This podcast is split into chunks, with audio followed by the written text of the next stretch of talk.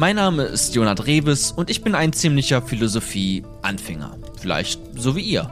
Aber genau wie ihr habe auch ich großes Glück, denn mein Bruder Micha, der ist das nicht. Jeden Monat bringt Micha uns eine neue philosophische Theorie näher. Wer ist dieser Kant?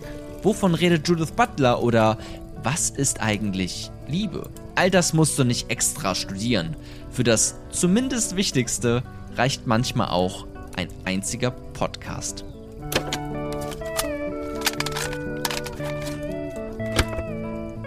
Wissenschaft. Klingt erstmal trocken und dröge, nicht wahr? Tja, so aber nicht bei Karl Popper. Nach dem Zweiten Weltkrieg machte er sich stark für eine offene Gesellschaft. Aber was ist das? Karl Popper hat einfach seine nerdigen Überlegungen von Wissenschaft auf unsere Gesellschaft angewendet. So kam Popper zu dem Gedanken, lasst Ideen sterben und nicht Menschen.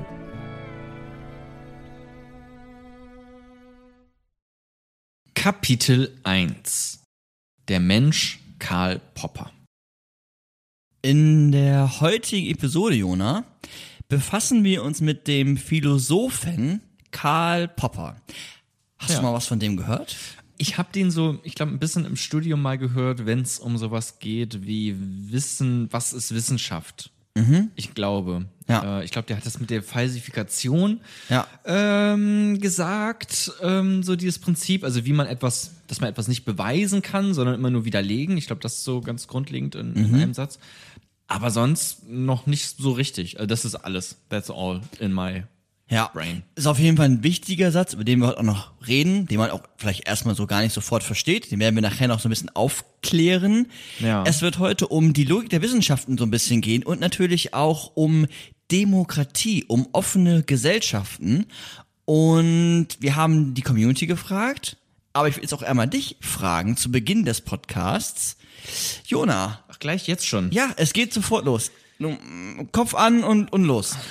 Was Okay. zeichnet? Also es geht um offene Gesellschaften, um eine offene Gesellschaft. So, das ist das Thema, das ist das, was uns auch im Laufe des Podcasts immer wieder beschäftigen wird. Und die Frage ist Dazu ja, hat er geforscht.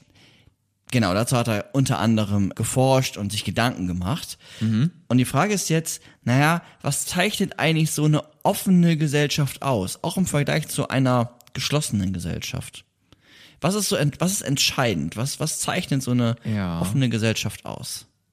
Na gut, das ist jetzt, okay, das ist jetzt natürlich, das klingt schon sehr wie so eine akademische Frage irgendwie, ne? Natürlich.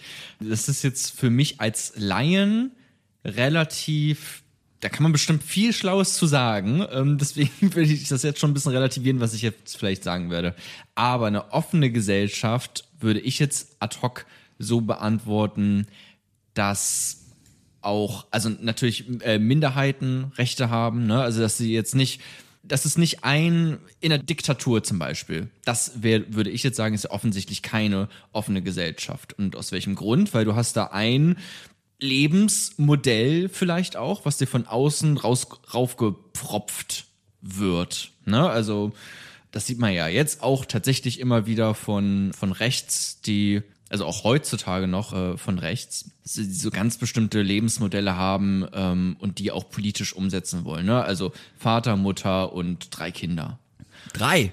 Ja, oder zwei, äh, ich weiß nicht. Ne? Aber eine offene Gesellschaft würde dir sozusagen nicht vorschreiben, was für ein Lebensmodell du praktizieren sollst, wie du dein Leben zu gestalten hast, sondern ist auch offen für andere Lebensmodelle und auch für andere Menschen, wenn man so will. Also ist auch nicht, um es jetzt mal ganz konkret zu sagen, nicht rassistisch, nicht diskriminierend, nicht ähm, ableistisch, also gegen äh, Menschen mit Behinderung ähm, diskriminierend. Wie heißt das? Ableistisch. Wow. Äh, kannst du nicht den Begriff? Nee, okay, ja gut, da, guck mal, dann kann ich ja sogar auch mal ein bisschen Expertise vielleicht hier mit reinbringen. Genau, also so diese ganzen Punkte, das wäre wär etwas, was für mich eine offene Gesellschaft ausmacht. Ob die dann immer so im Ideal existiert, das weiß ich nicht, ob das irgendwo so ist, weil es ist ja immer so ein Verhandeln und man hat ja immer auch in der Demokratie, was ja für mich auch dann dazugehören würde, verschiedene Strömungen und die einen vertreten vielleicht mehr eine offene Gesellschaft, die anderen eher eine geschlossene Gesellschaft. Ne? Also es wird immer auch so verhandelt, Ja. glaube ich. Ja. Und auch in Deutschland, was jetzt vermutlich viele Leute als offene Gesellschaft ähm, bezeichnen würden, hast du ja auch beides. Ne? Du hast, es ist ja nicht so, dass wir hier keine Diskriminierung hätten. Also auch politisch ist ja auch das eine, ob du sagst, okay, rechtlich gesehen haben wir vielleicht kein Patriarchat mehr, zum Beispiel, aber wie sieht es ganz konkret aus? Auch in den Köpfen der einzelnen Menschen in diesem Land. Das ist ja auch nochmal einfach etwas, was auch mit reinspielt. Also es ist nicht nur eine politische Frage, wenn man so will, sondern eine gesellschaftliche. Vielleicht. Klar, offene Gesellschaft. Ja. Eine gesellschaftliche Frage. ähm, okay, das heißt aber auch sowas wie, wie Grundfreiheiten, wie möglich oder wenig ähm, Rassismen, Sexismus, ähm, die Möglichkeit haben, sein Leben frei gestalten zu können, eine eigene Lebensführung und Lebensplanung zu haben, ökonomische Form auch von, von, von Gleichheit und Gerechtigkeit, das wären so, Ja, so eine, so eine, wie man sagt, so eine liberale Demokratie. Ne? Ja, da- das, das, würde ich nicht mal fragen. Das hast du eben kurz als, also du hast es als ganz kurz erwähnt, aber deine Werte waren ja eigentlich so Freiheitswerte. Ne? Ja, das, das ist ja warum, warum, warum nicht, warum brauche ich dafür eine Demokratie? Alles, was du ja benannt hast, könnte ich mir ja auch vorstellen in so einer Aristokratie, also einer Aristokratie Ges Gesellschaftsform, wo PhilosophInnen, also quasi die Schlausten, die Experten, ähm, die Mhm. Regierung stellen. Okay. Ja, dann müssen wir jetzt gucken, dass wir jetzt nicht, jetzt habe ich Angst, dass wir zu weit weggehen, aber Das ist entscheidend. Also, ja, ist für die es? Folge, ja. Ah, okay. Ich bin jetzt kein Demokratie-Experte, ne? Für mich ist halt nur, okay, Demokratie, da habe ich auch als Individuum, ja, nicht nur das Gefühl, ich kann was mitentscheiden. So, ne? Das heißt, ich kann als ein Teil der Gesellschaft und dann die Gesellschaft im Ganzen bestimmen, wie, und zwar im Idealfall offen, unsere Gesellschaft auszusehen hat. Das ne? heißt- das, das wäre ja ein Teil, also es ist sozusagen meine Freiheit, mitreden zu können. Und das, hast du nicht in einer Diktatur zum Beispiel. Ja, das heißt, was zeichnet dann im Konkreten, so wie du es gerade geschildert hast, im Konkreten eine offene Gesellschaft aus? Na, also jetzt viel, vieles, weiß ich nicht. Oder meinst du jetzt also eine Demokratie auf jeden Fall? Ja, mitgestalten, hast ja, du mit- gesagt. Und Da, da, das ja, scheint mir ja. total zentral zu sein. Die anderen Werte, die du gesagt hast, könnte ich mir ja auch in der Aristokratie, also in anderen Gesellschaftsformen, auch in der Diktatur, könnte ich mir sowas grundsätzlich vorstellen. Was ich mir dann aber nicht vorstellen kann, ist dieses Mitgestalten, weil das würde quasi Du wegfallen. meinst, dass ein Diktator zum Beispiel einfach sagt, Ja. macht doch, was ihr wollt. Ja, und so eine, klar. so eine liberale Demo äh, Diktatur. Äh, Diktatur. Ja. Oder sagst du, na, also das wäre dann halt sowas, ne? Ja, ja, genau. Ja, das wäre interessantes Konzept, weil ich das gerade, weiß nicht, mir fällt gerade kein Beispiel dafür ein, wo das in der Welt existiert. Aber ja, das wäre für mich dann auch keine offene Gesellschaft, weil ja diese ganze politische Ebene sozusagen ist ja dann nicht in Händen der der Gesellschaft sozusagen. Also es könnte ja dann jederzeit sein, dass der Diktator, weiß nicht, hat dann plötzlich Stimmungsschwankungen, Freundin hat mit ihm Schluss gemacht und dann sagt er, ja, na gut, jetzt ist die Gesellschaft doch nicht mehr so offen. Ne? Ja. Und allein, dass das möglich wäre, wäre nicht gut. Ja, und das war ja auch schon immer mal wieder möglich an verschiedensten Stellen in der Geschichte, in der Historie. Und jetzt meine letzte anschließende Frage, die auch für Popper dann nochmal zentral ist. Also er hat sich auch genau solche Gedanken gemacht wie du. Welchen Schutzmechanismus könnte es geben, um nicht in eine geschlossene Gesellschaft zu geraten? Welchen, hast du ja auch schon gerade Möglichkeiten genannt, aber nochmal konkret, welchen Schutzmechanismus könnte oder müsste es geben, damit wir nicht in so eine Diktatur, damit wir nicht in so einen stimmenschwankenden Machthabenden ja. geraten? Da fehlt mir natürlich Gewaltenteilung ein Ja. als erstes und äh, vielleicht auch als letztes. Ähm, aber also, ne, kein äh, Experte jetzt für, für Recht oder ich weiß auch nicht ehrlich gesagt ganz genau, wie das mit den, mit welchen Gerichtshöfen hier in Deutschland abläuft. Aber man kriegt das ja immer mal wieder so mit, okay, die Politik en entscheidet vielleicht auch ein Gesetz, aber dann muss das auch erstmal, also dann kann es auch vom Verfassungsgericht, äh, ist es, glaube ich, auch wieder gekippt werden. Sowas, ne? Also da hat man halt eine Gewalten. Teilung. Also du könntest jetzt auch nicht, auch in unserer Demokratie, ähm, nicht einfach so Minderheiten unterdrücken. Das geht nicht, weil wir eine Gewaltenteilung haben. Ja. Zum Glück. Ja, also ist Gewaltenteilung etwas total Wichtiges, dass die Macht aufgeteilt ist. Ja? Ja, Ja. würde ich schon sagen. Genau. Genau, dann können wir uns das ja mal so ein bisschen merken. Und das ist auch unser Haupt- oder unser Kernbeispiel heute, um zu gucken, naja, welche Gedanken spielt dann ähm, der Karl Popper aus, um so eine offene Gesellschaft zu legitimieren oder sie auch zu begründen, Ideen dazu zu formulieren, weil der hat sich ja auch dazu Gedanken gemacht. Gedanken gemacht hat sich aber nicht nur Karl Popper oder auch der junge Mann mir gegenüber, sondern ihr alle da draußen. Oh, Und exemplarisch, exemplarisch haben wir da wieder ein paar Urtöne und die würden wir jetzt gerne einmal anhören. Meiner Meinung nach zeichnet sich eine offene Gesellschaft auf jeden Fall durch Toleranz und Akzeptanz aus, aber auch durch Gleichstellung gegenüber alle Menschen. Zum Beispiel spielt es dann keine Rolle mehr, welches Geschlecht Menschen haben, welche Religion oder welche Herkunft oder Sexualität. Und nein, so wie wir heute leben, leben wir noch nicht in einer offenen Gesellschaft, zumindest ist es meine Wahrnehmung. Wir haben immer noch zu kämpfen mit alltäglichen gesellschaftlichen Zwangskonventionen, wie zum Beispiel der Irrglaube, dass Frauen in bestimmten Bereichen weniger arbeitsfähig sind oder einfach der Irrglaube, dass es Rassen gibt. Aber mir fällt es halt auf in Österreich. In Wien ist es ganz ein anderes Gefühl als zum Beispiel in Innsbruck. Und im Tal ist es dann wieder was anderes, weil da ist wirklich noch eine relativ engstirnige Mentalität, vor allem auch bei den Elternleuten. Jetzt haben wir einige spannende Ideen gehört, die sich ja auch schon mit deinen gedeckt haben und die auch Anteile Karl Popper wieder aufgreifen wird oder auch vielleicht den einen oder anderen Gedanken hinzufügt oder vielleicht sogar kritisiert. Das heißt, auch das müssen wir jetzt im Blick behalten. Jetzt haben wir schon ganz viel über diesen Karl Popper, ja, mehr oder weniger gesprochen. Schon ein bisschen was geklärt, nämlich was eine offene Gesellschaft sein kann. Doch wer war oder ist eigentlich Karl Popper? Und genau muss man eigentlich klären, naja, er ist schon gestorben, also wer war Karl Popper? Karl Ich Popper, weiß nur, dass er, ich glaube, um den Zweiten Weltkrieg herum ja, gelebt hat. ja, ja, absolut, Meine ich. absolut richtig. Karl Popper ist 1902 geboren Ja. und 1994 verstorben. Das sind 92 Lebensjahre.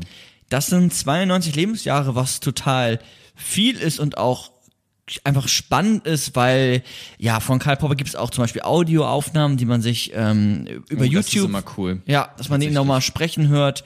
Ähm, Weil die gibt's von Kant nicht. Nee, Oder nee. Aristoteles Ja. oder Platon Ja. oder sowas. Das Ja. ist deswegen immer cool, wenn man weiß, okay, das sind große Denker und man kann wirklich mal hören, wie die gesprochen haben. Genau, man kann hören, wie sie gesprochen haben, man kann sie auch ähm, sich anschauen, so.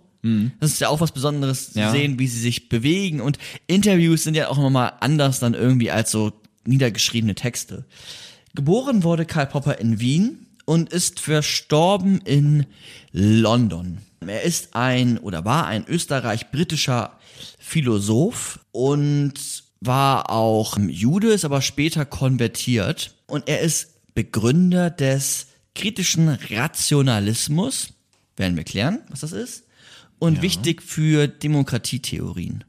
Im Besonderen für die britische Demokratietheorie. Das ist gar nicht so wichtig, aber er wurde dafür auch ausgezeichnet. Also eigentlich müsste man sagen Sir Karl Popper. Sir Karl Popper. Ja. Karl Popper kam aus gut situiertem Haus und hat sich schon als Kind mit Philosophie befasst. Das haben ja irgendwie die meisten DenkerInnen, ob jetzt Simone de Beauvoir, Hannah Arendt oder auch ein Kant war. Die haben sich schon als Kind äh, mit Philosophie oder mit philosophischen Themen befasst. Und genau, hat natürlich auch äh, viel erlebt. Wenn man zu Zeiten vom Kriegen groß wird, hat das natürlich auch immer einen Einfluss auf die eigene Biografie, auf den eigenen Denkstil. Das müssten wir auch ein bisschen im Hintergrund. Aber warte mal, meint, aber wo ist er äh, geboren? Genau, in Österreich. Okay. Mhm. Genau, Wiener Philosoph und ist dann irgendwann nach, nach London. Da war er jetzt, dann war er, glaube ich, zur Zeit des Krieges in Neuseeland. Das habe ich mir jetzt nicht notiert. Und dann ist er immer, glaube ich, wieder nach London. So musste die, die Reihenfolge sein. Er hat sich schon zu Jugendzeiten an der Arbeiterklasse zugeordnet gefühlt. Im Genauen so eine sozialistisch-kommunistische Idee. Das hat er als Jugendlicher total spannend gefunden und sich da auch wiedergefunden. Und deswegen hat er sich auch der Arbeiterklasse zugehörig gefühlt. Vom Proletariat, von den Arbeitern aus quasi die Revolution und die Gesellschaft verändern. Das war der, der, ja, der Kerngedanke. Das war jetzt zu der Zeit auch nochmal ein viel größeres Thema, ne? Das war ja so dieser Clash von diesen zwei Systemen, Kapitalismus oder Kommunismus, ne? Richtig. Und er hat auch dann zunächst gesagt, naja, studieren tue will ich nicht, auch wenn er aus gutem Hause kam und hat sich gedacht, naja, ich werde Straßenarbeiter. Das hat er dann ein paar Tage äh, durchgehalten, ähm, hat es aber dann nicht mehr geschafft, weil er war auch nicht der allergrößte und hatte auch nicht Straßenarbeit. ja auf der Straße mit einer Spitzhacke ein bisschen äh, den Boden aufgehämmert. Einfach so. Ja, ja, ja, Aber auf Auftrag hin. ja, auf Auftrag. Das hat er zwei, drei Tage Die durchgehalten. Straße aufgehackt und davor irgendwie ein Hütchen hingelegt. Weiß man nicht. Ja, doch, der war schon auch humoristisch, glaube ich, an manchen Stellen. Aber nee, der war tatsächlich Straßenarbeiter Okay. so. Ein paar Tage, hat das aber dann nicht äh, körperlich nicht durchgehalten, hat dann eine Tischlerlehre angefangen und auch beendet bei einem Tischlermeister in Österreich. Ja. Und ja, hat auch als ähm, Tischler dann ein bisschen gearbeitet, aber auch nicht allzu lange. Und all dies wollte er halt nicht, weil er sich als Arbeiter gesehen hat. ne? Er wollte auch nicht zu den, zur führenden, zur reichen Elite gehören. Er kam so ein bisschen aus der, aus, eigentlich aus, aus so einem Hause. Mal ein jüdischer Tischler, der nicht zur reichen Elite gehören möchte. Ja. Komm mal also klingt nach Jesus einfach auch ein bisschen, aber okay. Ja. Ja. Oder nicht? ja. Ich glaube Aber schon. war Jesus, ja, Jesus, ja gut, Jesus kam jetzt nicht aus Österreich. ja. War Jesus Jude? Hä? Ja, natürlich. Er ist Gottes Sohn auch, aber er ist auch eigentlich Jude, ne? Jude. Naja, er ist ja, waren ja alle damals, war ja kein Christ. also, das ist ja. Echt, ja. Ja, ja, ja, klar war Jesus Jude. Ähm, genau. Und durch diese Grundidee von ich gehöre zur Arbeiterklasse wollte er die Revolution voranbringen und das gegenwärtige System abschaffen und neu gestalten. Ne, also wirklich so eine revolutionäre marxistische Idee von gesellschaftlicher Veränderung und hin zu einer ja, einer, einer besseren Gesellschaft, einer, einer großen Idee, die wir um oder die umzusetzen ist. Okay. Dann gab es aber einen Schlüsselmoment in seinem Leben, der das so ein bisschen auf den Kopf gestellt hat. Und zwar gab es damals einen Befreiungsversuch von sozialistischen Jugendlichen, die andere Jugendliche ähm, befreien wollten aus ähm, Gefangenschaft, aus dem Gefängnis. Sie wurden festgenommen und die Jugendlichen wollten die befreien und hatten Demonstrationen gemacht und ähm, so ja, jetzt kein großer wütender Mob, die waren jetzt nicht irgendwie krass bewaffnet, aber die waren schon auch eine eine gewisse Anzahl an Jugendlichen und die sind dann hin zur Polizei marschiert und wollten die Genossen befreien. Ja. Und daraufhin begann die Polizei an, die Jugendlichen zum Teil niederzuschießen. Also sind acht oder bis zu acht Jugendlichen an dem Tag äh, gestorben. Da gab es eine, eine Massenschläger- und Schießerei. Weißt du, in welchem Jahr das war? Nee, Ja, das aber er muss ja auch noch relativ jung gewesen sein. Ja. Ne? Also er war Ja. einer der Jugendlichen, nehme ich jetzt Ge- an. ja, ja, genau. Ja, klar. Also weiß ich nicht, ne? Also Dann muss es ja irgendwie 19, 20 20 ungefähr. ungefähr. ja. Würde ja, ich schon, okay. schon so, das würde auch ungefähr hinkommen. Ja, das kommt, glaube ich, sogar ganz gut hin. Und genau, durch diese schreckliche Polizeigewalt an dem Tag hat sich seine äh, Idee nicht verfestigt von so einer marxistischen Idee, gesagt hat, die Polizei und das System ist so gefährlich, wir müssen es stürzen, sondern er fand einen anderen Aspekt viel spannender, dass nämlich die Jugendlichen von anderen, auch Sozialisten oder Marxisten, dahin geschickt worden sind, um die anderen zu befreien. Und er gesagt hat, naja, unser Leben wurde billig in Kauf genommen für diese große Idee Sozialismus.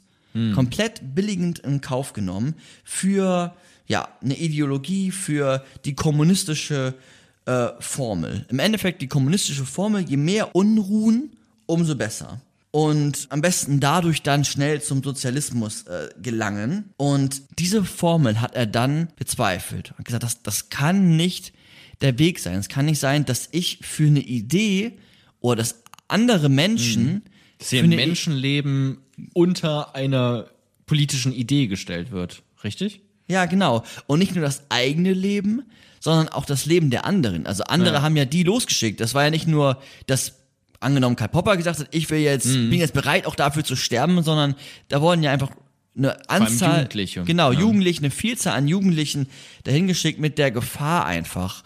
Und die Gefahr, hat er gesagt, die sieht er in Ideologien. Diese Gefahr von so einer großen Idee, wo dann hingestrebt wird, bei gleichzeitigem möglichen Fall, dass jemand stirbt, dass jemand umgebracht wird. Ja. Ähm, und da hat er dann die, ja, hat er gesagt, nee, das, das, das kann nicht meine Idee von Politik und von äh, Gesellschaft sein. Und er hat sich dann von diesem, von dieser kommunistisch-sozialistischen Idee ähm, befreit, ist davon zurückge zurückgetreten, dass die Arbeiterklasse ähm, nicht durch große Revolutionen dass ähm, die führende Regierung und Machthabenden ähm, Mhm. überwältigt und dann etwas Neues sich erschließen.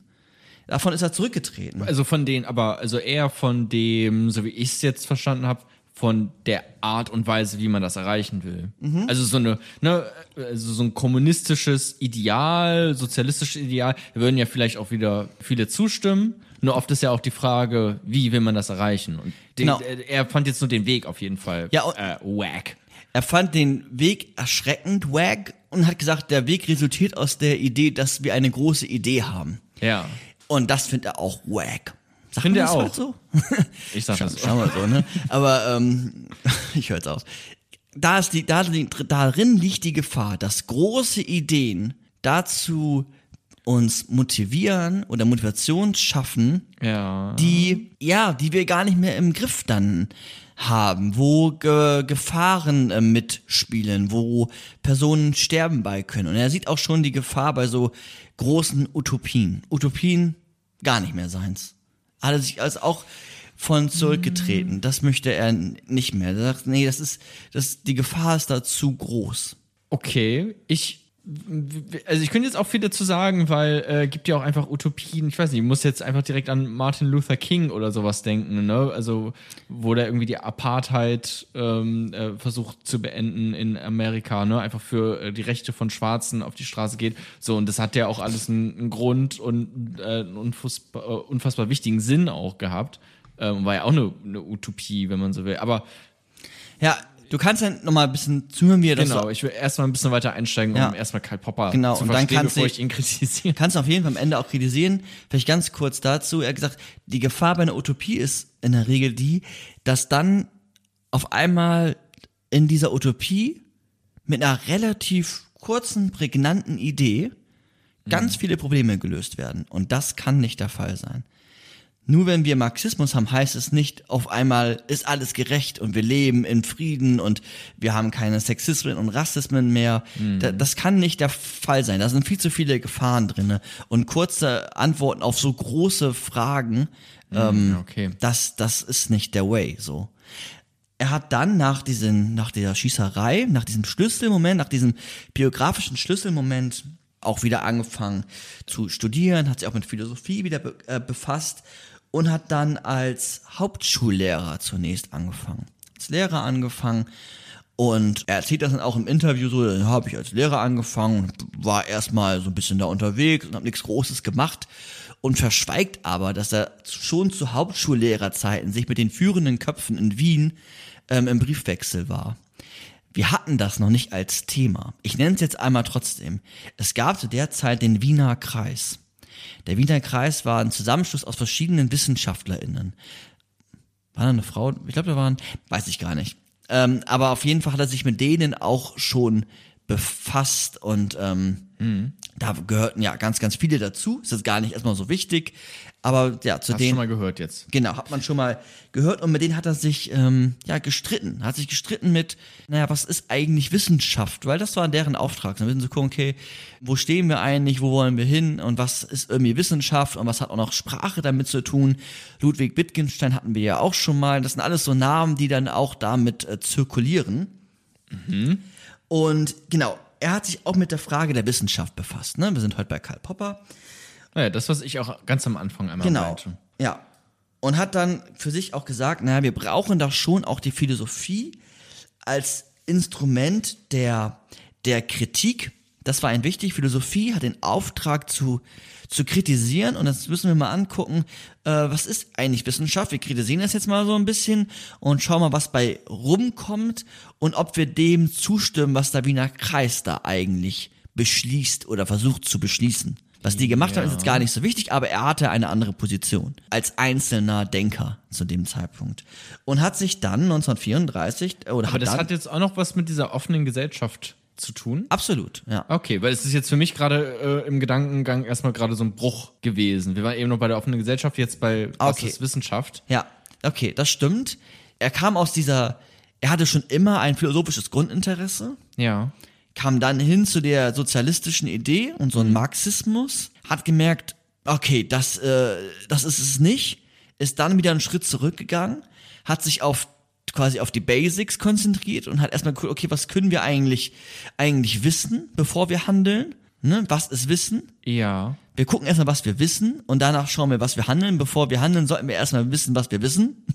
Ja, okay. Kl Und- ja, es klingt abstrakt, aber macht natürlich Sinn. Ja, und deswegen hat er sich jetzt erst einmal wieder mit den Wissenschaften befasst und nimmt dann Okay, also es baut sozusagen aufeinander Das baut auf. aufeinander- Er dachte sich erstmal, okay, nochmal einen, einen Schritt back, äh, zurück. Wir gucken erstmal, okay, was kann ich überhaupt wissen? Wie funktioniert Wissen? Wie funktioniert Wissenschaft? Ja. Um dann im nächsten Schritt nochmal zu gucken, okay, äh, was war denn das jetzt eigentlich mit diesem Sozialismus und Kommunismus? Genau. Und war das jetzt so eine gute Idee und wie handelt man denn jetzt eigentlich wirklich dann vielleicht? Genau, und Äh, das haben ganz, ganz viele der großen Philosophinnen so gemacht. Also zum Beispiel Kant, erst die Kritik der reinen Vernunft, sich erst anguckt, was ist Wissen, und dann Kritik der praktischen Vernunft. Wie schaut jetzt so eine Ethik- oder Moraltheorie aus? Das ist so ein normaler Weg für Philosophinnen. Ah, okay. Ja, das haben wirklich fast alle so gemacht. David Hume hatten wir ja auch schon. Also, das ist so. okay.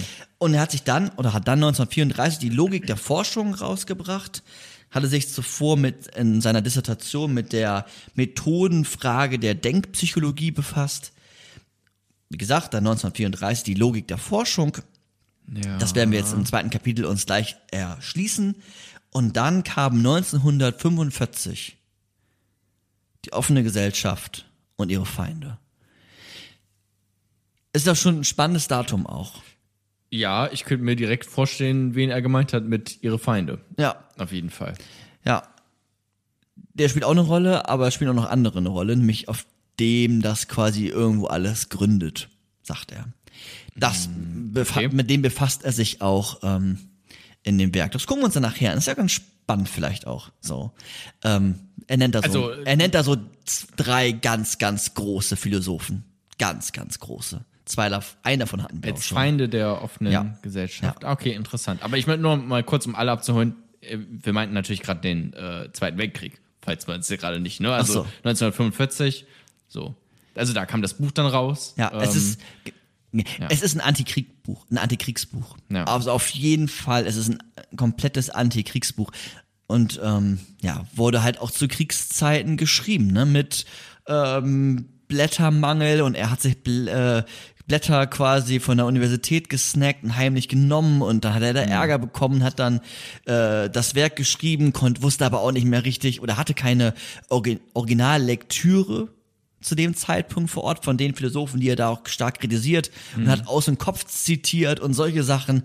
Ist erstaunlich, dass so Oh, ein, okay. aus so ein Werk dann ja so eine so eine Tragkraft dann mitgebracht hat. Was ja auch ein, okay, ich soll äh, nicht zu weit abschweifen, aber ist ja auch ein politischer Akt, ein Buch zu schreiben in der Zeit, in der auch einfach Bücher verbrannt worden sind, vor allem ja auch von jüdischen Genau. Autoren. Genau, er war zu dem Zeitpunkt na natürlich nicht mehr äh, in Deutschland oder in Österreich oder in Europa. Ja. Ähm, genau, aber das war so ein bisschen die Idee und auch die Herausforderung und dann von der Wissenschaftsfrage eine Antwort zu finden und dann darüber die Idee einer offenen Gesellschaft sich zu erschließen. Das heißt, auch das machen wir heute. Wir gucken uns exemplarisch das an, was wir brauchen von der Logik der Forschung, um dann vielleicht mit der Logik der Forschung die Frage zu beantworten, die du eben vor 20 Minuten hast versucht zu beantworten. Was, Okay, das ist doch schön. was zeichnet eine, ähm, ja, eine offene Gesellschaft aus und welche Schutzmechanismen gibt es eigentlich, um dem, ähm, dass da keine Feinde kommen und die ein übernehmen? Okay, das ist ja schön. Dann weiß ich jetzt schon so ungefähr, okay, wo es lang geht, welchen Weg wir gehen ja. gemeinsam und was das, das Ziel am Ende ist. Ja. Okay, super. Das heißt, wollen wir mal in Kapitel 2? Sehr gerne, machen wir das. Alles klar.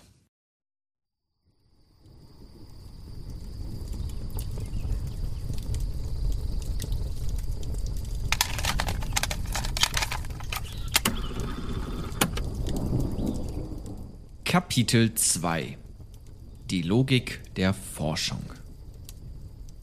Bei der Logik der Forschung geht es jetzt um Wissenschaft. Also es geht um, ja, um, um Wissen. Und das, ja, wir müssen es jetzt nicht komplett ausbuchstabieren, was man unter Wissen alles verstehen kann. Das wäre natürlich Das eine ein großes Thema. Genau. Es geht im Endeffekt darum, dass vielleicht trotzdem so als Arbeitsdefinition, es geht um wahre, gerechtfertigte Überzeugungen.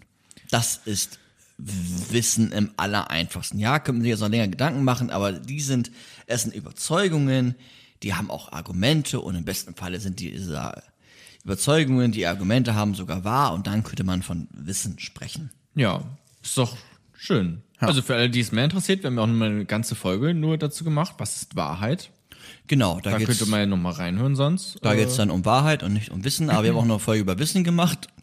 Geht's, Ach ja, das unterscheidet man ja auch irgendwie. Ja gut, okay. Aber hängt ja auch alles ein bisschen zusammen. Genau, hängt zusammen. Bei der Wissenschaft geht es ja dann auch immer darum, Theorien zu überprüfen. Und die Idee ist ja auch ähm, wahrscheinlich im Alltag so, ich habe eine Theorie, die versuche ich zu beweisen bestmöglich und dann ist die Theorie standhaft und ist dann, ja, eine, im besten Falle eine gute, gerechtfertigte, wahre Überzeugung von der Welt und dann ist das eine, ja, bewiesene Theorie. Das ist ja vielleicht erstmal so die Idee, auch wenn man selber irgendwie Wissenschaft macht oder selber sich auf dem Weg begibt, etwas äh, sich anzueignen hinsichtlich Wissen, da probiert man gute Gründe dafür zu finden und dann hat man eine, weiß nicht, eine Schlussfolgerung und dann ist das auch so. Ja. Und er sagt jetzt, naja, das hast du am Anfang ja auch schon mal gesagt, Theorien äh, können wir natürlich probieren zu beweisen, aber darum sollte es in Wissenschaften nicht gehen. Weil, naja, woher wissen wir denn, dass es nicht auch in der nächsten Sekunde ähm, ganz anders ist? Also wir können gar nicht so quasi in Stein gemeißelte Theorien haben, weil, ja, wie, wie, wann hört denn diese Beweisführung eigentlich auf? So. Ja. Und er sagt dann, Achtung, jetzt noch einmal ganz genau zuhören. bei Theorien geht es darum, dass sich Theorien bewähren. Dass die, ja, dass die uns vielleicht auch unterstützen, dass sie, dass sie ihren Zweck erfüllen. Da könnte man jetzt noch überlegen, was man mit bewähren genau meint. Aber es geht darum, dass Theorien sich bewähren und nicht zu jeder Zeit in Stein gemeißelt sind. Und wenn Theorien sich bewähren und wenn es nur darum geht, dann hat das auch immer so einen offenen Aspekt. Theorien sind immer auch so ein bisschen offen. Und Theorien sind nämlich jetzt so, solche, dass sie nicht bewiesen werden. Ich habe eine Idee, da mache ich Experimente. Die Experimente beweisen meine Idee und dann ist das die Theorie. Also ich zum Beispiel, ich habe die Theorie, die Erde ist eine Kugel. Das ist immer Standard. Ja, Also ist ja einfach Ja. ne, einfaches Beispiel. Ich flieg äh, dann nach oben ins Weltall und guck's mir an, das Ganze, und sehe von außen tatsächlich, also ich kann es beobachten, sozusagen, als ein Forschungsinstrument. Äh, ähm, ja, stimmt. Ist rund, das Ding. ganz Ne? genau. Und Ja. dann wär's bewiesen, jetzt erstmal so, als äh, Laie. Aber das hat ja Kai Popper dann nicht gesagt, sondern er meinte etwas anderes. Genau. Er meinte etwas anderes, nämlich, dass wir nicht auf eine Beweissuche gehen bei einer Theorie, Ja. sondern auf eine Suche, die gerade das Gegenteil von Beweisen ist. Ein Widerleg. Ein wieder, eine Widerlegungssuche. Also beim Beweisen spricht man auch von verifizieren Ja. und beim Widerlegen spricht man auch von falsifizieren. Guck mal, das habe ich doch vorhin ganz am Anfang einmal kurz gesagt. Richtig. Und für, Falsifikation. genau. Und für ihn ist es jetzt so, wir können nichts auf Ewigkeit beweisen, aber wir können gründlich eine Theorie falsifizieren. Also eine Theorie widerlegen. Wenn wir die Theorie haben, alle Schwäne sind weiß und wir finden einen tatsächlich schwarzen Schwan, dann ist die Theorie widerlegt, dass alle Schwäne weiß sind. Aber bis dahin bewährt sich, um dieses Wort nochmal zu bringen, Ja. bewährt sich die Theorie, dass alle Schwäne weiß sind. Ganz genau. Ne, Also das wäre erstmal die Theorie, alle Schwäne sind weiß, damit kannst du arbeiten, weil, weiß nicht, vielleicht willst du weiße Schwäne auch äh, züchten und weiße Schwäne äh, dann verkaufen, so, ne? Ja. Also da, die Theorie hilft dir tatsächlich im Leben auch weiter und äh, bewährt sich sozusagen, bis das Gegenteil bewiesen ist, wollte ich gerade sagen. Also, in, aber das ja eben nicht, sondern bis es ähm, widerlegt ist, falsifiziert, indem du plötzlich einen schwarzen Schwan siehst und dir denkt, denkst, what the fuck? Ja. What Richtig. the duck? Und der Auftrag der For ja, Jonas, nicht jeder Witz muss man Mhm. Okay. mitnehmen. Der Auftrag der Forschenden, also angenommen, die Theorie ist jetzt, alle Schwäne sind weiß. Was ist dann der Auftrag der Forschenden? Einen schwarzen Schwan zu suchen. Genau. Und was haben die Forschenden vorher gemacht? Ähm, noch mehr Weiße vermutlich Ganz gesucht, genau. Ne? Und das ist der entscheidende Punkt. Ne, das haben auch andere, wir hatten ja auch schon mal solche Mhm. Philosophen, für die, die die Folge nicht gehört haben, okay, aber für die, die es gehört haben, so wie David Hume, der versucht hat, möglichst viele, zum Beispiel weiße Ja. Schwäne zu finden und dann beweist das quasi die Theorie. Das ist so, man nennt das auch Induktion, also vom Einzelfall, ich finde ganz viele weiße Schwäne, kann ich dann sagen, Ja. ähm, alle Schwäne sind weiß. Und Aber Karl, das, ja, nee, und Karl Popper sagt, wir sagen zuerst, alle Schwäne sind weiß und dann suchen wir so lange den schwarzen Schwan, bis wir ihn finden. Und wenn wir ihn gefunden haben, ist diese Theorie falsifiziert und wenn Also nicht, hat sie sich widerlegt. bewährt. Ja. Genau. Ähm, das ist jetzt schon tatsächlich etwas super Wichtiges, nicht nur, wenn man jetzt irgendwie wissenschaftlicher Mitarbeiter ist oder so, das sind ja die wenigsten, ähm, aber auch für den Alltag, wenn man irgendwie Sachen recherchiert, zum Beispiel. Ne? Einfach jetzt mal so ganz generell irgendwie, weiß nicht, ob muss jetzt nicht journalistisch sein, sondern einfach auch für sich nach Informationen auf der Suche ist. Da kannst du ja auch, du kannst gerade auch bei sowas wie Ernährung oder sowas, ne? Da kannst du suchen, ja, ähm, hilft äh, äh, Kaffee bei ähm, äh, glatter, äh, macht Kaffee deiner Haut glatter oder sowas, ne? Findest bestimmt So, und da paar findest Beweise. du, da findest du Beweise. Und so könntest du dir deine Theorie zusammenbauen, indem du nur diese Beweise suchst von der Theorie, die du schon im Kopf hast. Ah, also würdest du Aber sagen, du kannst, aber Ja. das, was man dann tun sollte, mal googeln, wenn man jetzt ne, einfach beim Googeln bleibt, warum macht Kaffee deine Haut nicht glatter? Und dann findest du auch dazu vermutlich einfach Gegenbeweise. Also Ja. Widerlegungen sozusagen. Und dann weißt du schon, ah, okay, es ist nicht so ein klares Bild. Es ist entweder Abwägungssache oder einfach noch nicht klar oder halt auch einfach falsch, was dann auf anderen Seiten steht. das heißt, würdest du sagen, dass wenn man die Idee, dass die Erde eine Scheibe ist, dass man dafür gute Gründe im Internet findet und man sich lieber auf die Suche machen sollte, zu schauen, gibt es auch gute Gründe, die dagegen sprechen? Aha, wow, haben wir Verschwörungstheorien auch nochmal gleich mitgenommen. Ja. Was natürlich auch ähm, dann noch wichtig ist, dass man sagen muss, okay, die Theorien müssen auch prinzipiell überprüfbar sein. Also die- diese Theorien müssen auch prinzipiell falsifizierbar sein. Ja, weil sonst, ja, also genau, sonst kann ich es nicht widerlegen. Genau, also wenn ich jetzt sage, äh, alle Schwäne haben einen Drachenkopf, dann kann ich das nicht widerlegen. Und dann wäre diese Theorie, Hey, warum nicht? Äh, alle Schwäne haben, okay, das kannst du ziemlich gut widerlegen, weil, okay, das war ein schlechtes Das Beispiel. war ein sehr schlechtes Beispiel. Ja, ja, ja, Du kannst sagen, alle Schwäne wünschten sich eigentlich Oder sind dass von sie, Gott. dass sie Enten wären. oder sowas, ja. Ne? Das, das wünschen sich eigentlich alle Schwäne. Mhm. Das sind so ihre Gedanken, ihre heimlichen. Das kannst du nicht widerlegen, weil du kannst nicht in den Kopf des Schwans reinschauen, in Zum seine Beispiel. Gedanken. Ja. Das kannst du nicht widerlegen. Da hast du keinen Zugriff drauf. Und deswegen wäre das eine dumme Theorie. Ähm, oder da draußen gibt es Gott. Ist das vielleicht auch eine äh, Ja. nicht so schlaue Theorie dann aus seiner äh, Ja. Perspektive? Ja. Also wissenschaftlich sozusagen gesehen Genau. zumindest. Ja, kannst du nicht überprüfen. Und für ihn ist jetzt genau dieses Überprüfen und dieses Angreifen und dieses Widerlegen von Theorien unabdinglich. Und das soll auch total rational über Diskussionen erfolgen, über Argumente, über ähm, auch Experimente. Aber das zeichnet seine wissenschaftliche Haltung aus. Also wirklich rational, wirklich mit dem, mit den, mit dem, mit den, ja, Verstanden? mit dem Verstand Ja. zu, zu kritisieren, das anzugreifen. ja, okay. Ne? Also, Also alles, alles zu hinterfragen ja eigentlich. Genau, Konstant. ja, Ne? ja. Nie, nie zu sagen, das ist jetzt so.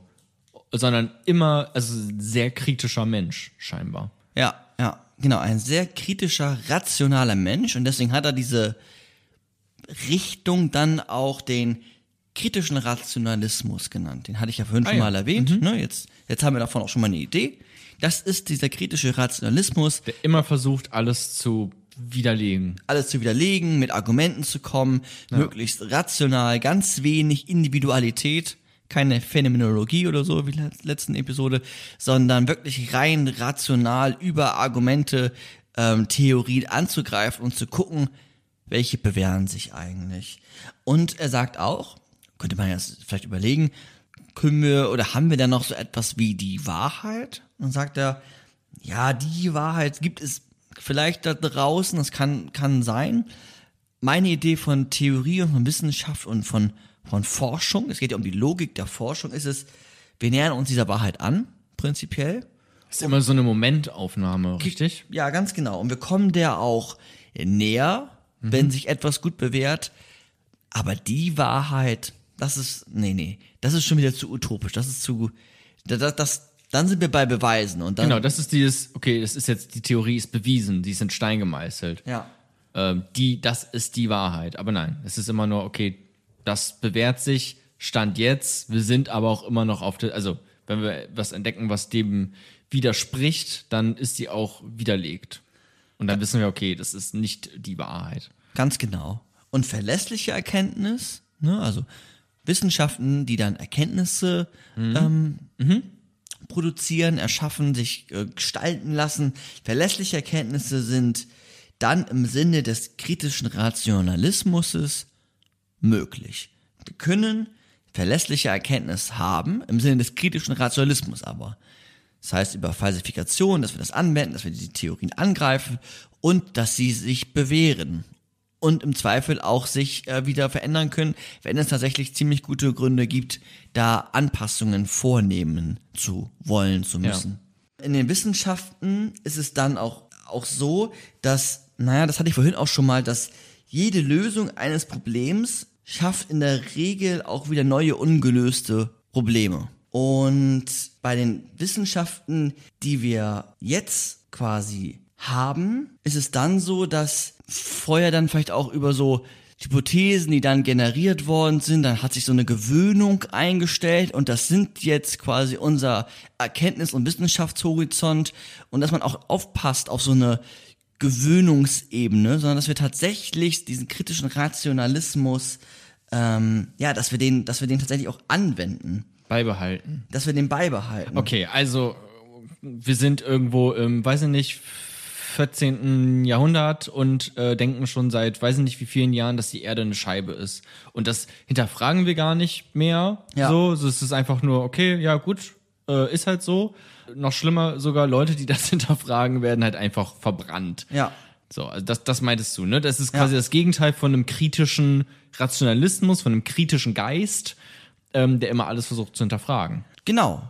Alles zu hinterfragen und wenn wir denken, wir haben da schon die Antwort, dann auch nochmal weiter zu gucken, tiefer zu gucken und zu sagen, okay, jetzt haben wir da irgendeine Lösung, aber auch eine Lösung kann auch wieder neue Herausforderungen mit sich bringen, da auch wieder anzugreifen, auch die Lösung wieder anzugreifen. Also super anstrengend und ähm, Genau, nicht eine Theorie mit anderen sozusagen zu ersetzen.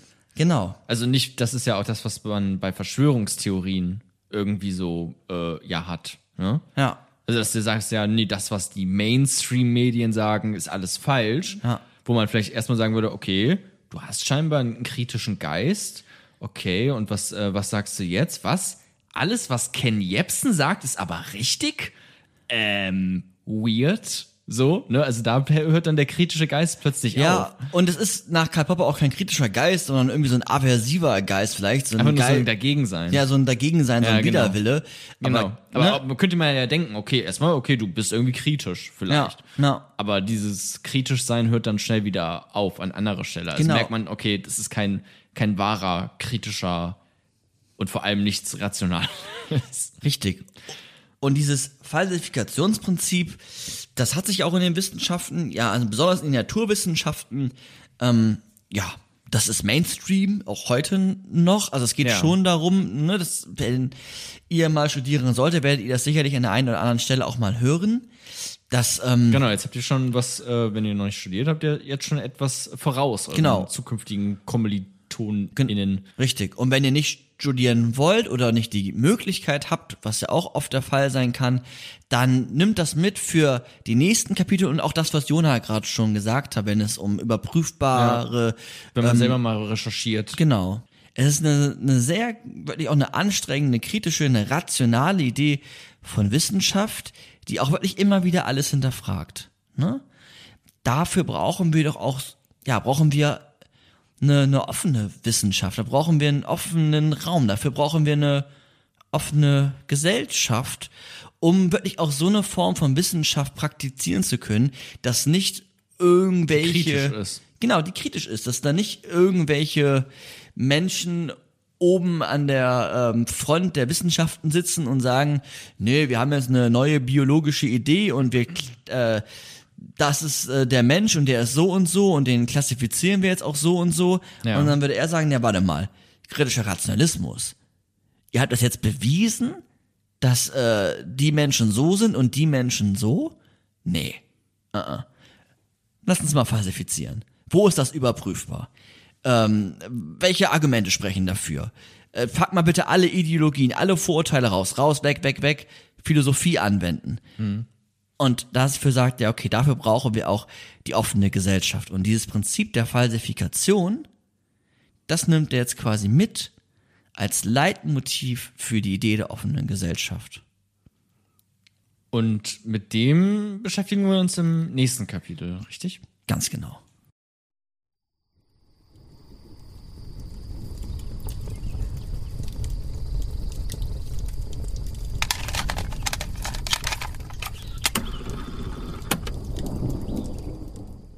Kapitel 3 Die offene Gesellschaft und ihre Feinde. Die offene Gesellschaft und ihre Feinde ist 1945 veröffentlicht worden. Direkt nach dem Krieg. Ja. Und die führt jetzt das aus, was wir auch schon in dem vorherigen Kapitel uns, ähm, ja, was da eröffnet wurde, nämlich von der Erkenntnistheorie und den ausgeführten Grundlagen, Falsifikationsprinzip als entscheidendes Prinzip, Kritisch. Kritisch. Kritischer Rationalismus, ein kritischer Geist, den man hat, um Sachen zu widerlegen. Genau. Widerlegen ist da im Besonderen wichtig, war auch klar, der kritische Geist.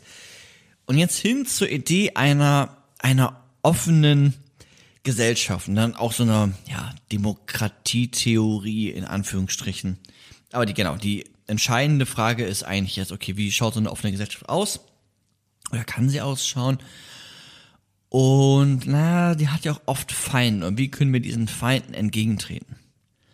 Und die Feinde, die er in seinem Werk, mit dem er sich befasst, sind Platon, Aha, okay. Alter Feind, Ernstfeind. Hegel, Karl Marx. Okay, ja. Okay. Also, okay, let's go. ähm, ja gut, Karl Marx ist natürlich der, ähm, Naja, den der findet er hat noch ja am den, den, Kommunismus groß gemacht, ne? Deswegen wundert es mich jetzt gerade. Weil, also, wir meinten ja vorhin, okay, Karl Popper hatte eigentlich immer so sozialistische, kommunistische Bis Ideen zu dem, auch. bis genau, bis zu diesen ein, äh, bis zu dieser äh, Schie Schießerei, wo da die, die Jugendlichen, äh, wo da wo sogar welche gestorben sind, äh, während sie da ihre Genossen befreien wollten, äh, von der Polizei äh, ja niedergeschlagen oder erschossen worden sind wohl sogar. Und bis dahin dann auch nicht mal, also die Idee an sich fand er dann wohl auch. Na gut, äh, er erzählt's ja jetzt alles, ne? Aber Genau, er ähm, war- erstmal interessant, dass er jetzt ne von okay, ich finde ihn cool, ich habe bestimmt Karl Marx äh, viel dann gelesen, so hin zu er ist der Feind. Genau, weil er sagt, die drei haben Gemeinsamkeiten. Und ihr da draußen, Jona, du auch, ihr müsst jetzt gar nicht im Genauen wissen, was irgendwie Platon in seiner Staatstheorie geschrieben und verfasst hat. Auch Hegel, ja, da haben wir eine Folge zu gemacht. Ist jetzt alles gar nicht so wichtig. Es bleibt natürlich jetzt auf der Ebene oberflächlich. Das heißt, wir kritisieren jetzt nicht im Genauen diese Denker, Ja. aber wir gucken mal, was Popper da einfach an Schwierigkeiten gesehen hat. Und mit denen arbeiten wir. Er sagt nämlich, naja, die drei haben gemein, dass die immer von so einer großen Idee aus starten. Die haben eine große Idee und dann suchen sie sich die Mittel, wie diese große Idee umzusetzen ist. Und Darf ich direkt was dazu sagen? Nee, ich will dir jetzt auch nichts wegnehmen.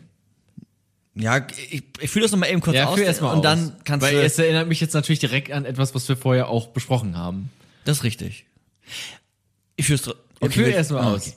Und er Führ sagt mal weiter, zum Beispiel Hegel, der so eine ja Geschichtsphilosophie auch hatte, der sagt, na, Hegel sagt, sagt jetzt Popper, dass die Geschichte positiv voranschreitet. Die Geschichte ist wie so eine kleine Blume, das Beispiel hat auch Hegel, ne, am Anfang ist immer die Knospe, das hatten wir ja auch damals in der Episode. Dann kommen die, die, weiß nicht, der Stiel, dann kommen die, die, die Blätter und irgendwann haben wir die Blüte. Das heißt, die haben so eine Idee, Marx, aber auch ähm, Hegel, von so einer positiven Geschichte, positiven Geschichtsverlauf.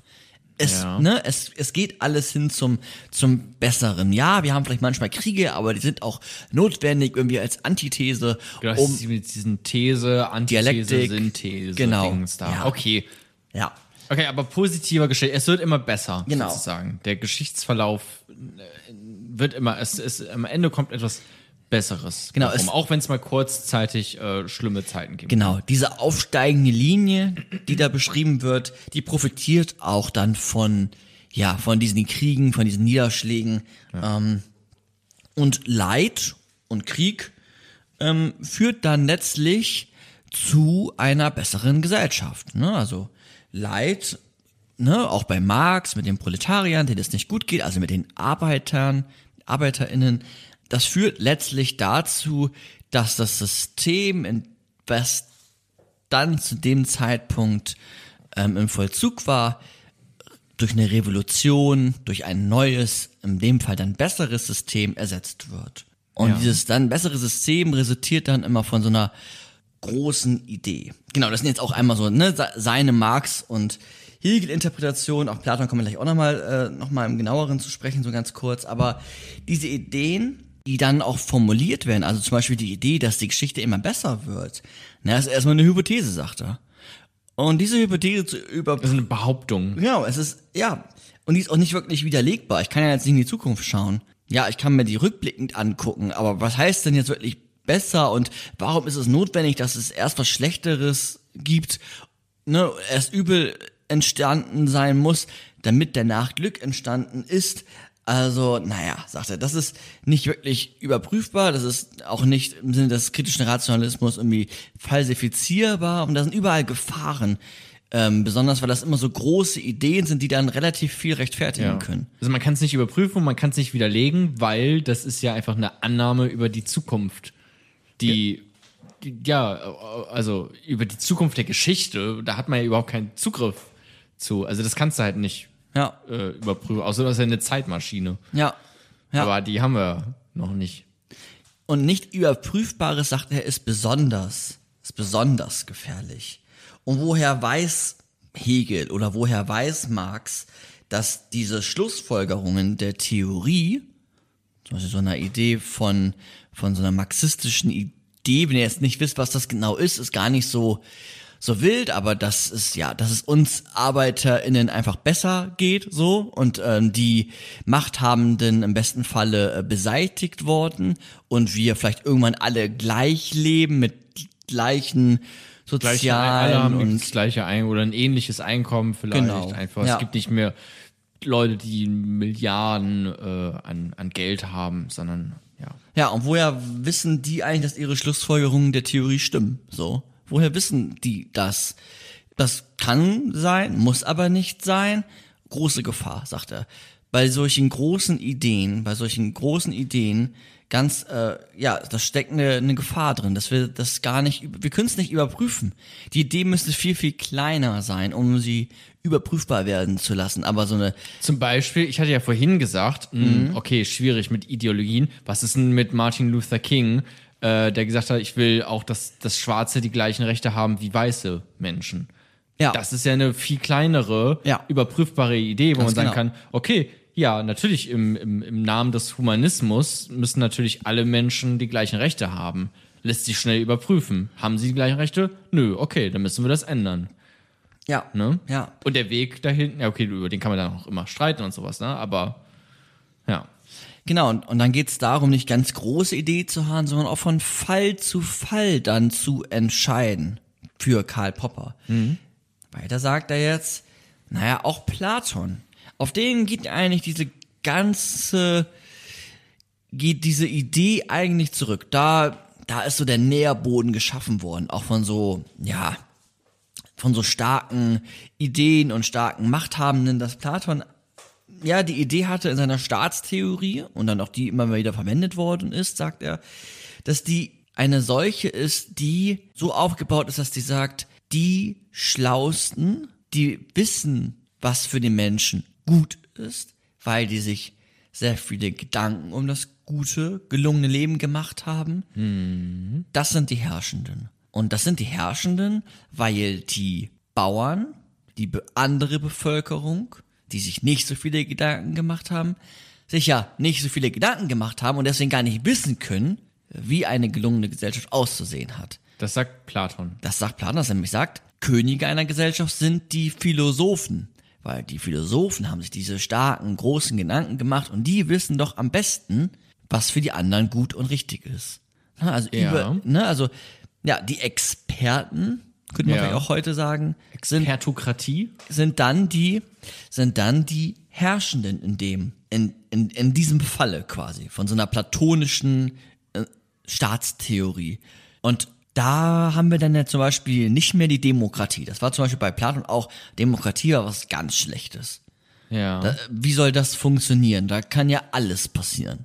Und wir haben lieber ein geschlosseneres System, eine geschlossene Gesellschaft, wo die Philosophen, Ph- Philosophenkönige, also auch wirklich die Männer, ähm, dann über ja einfach den Staat kontrollieren und ihn auch bestmöglich führen. Das war so eine platonische Idee.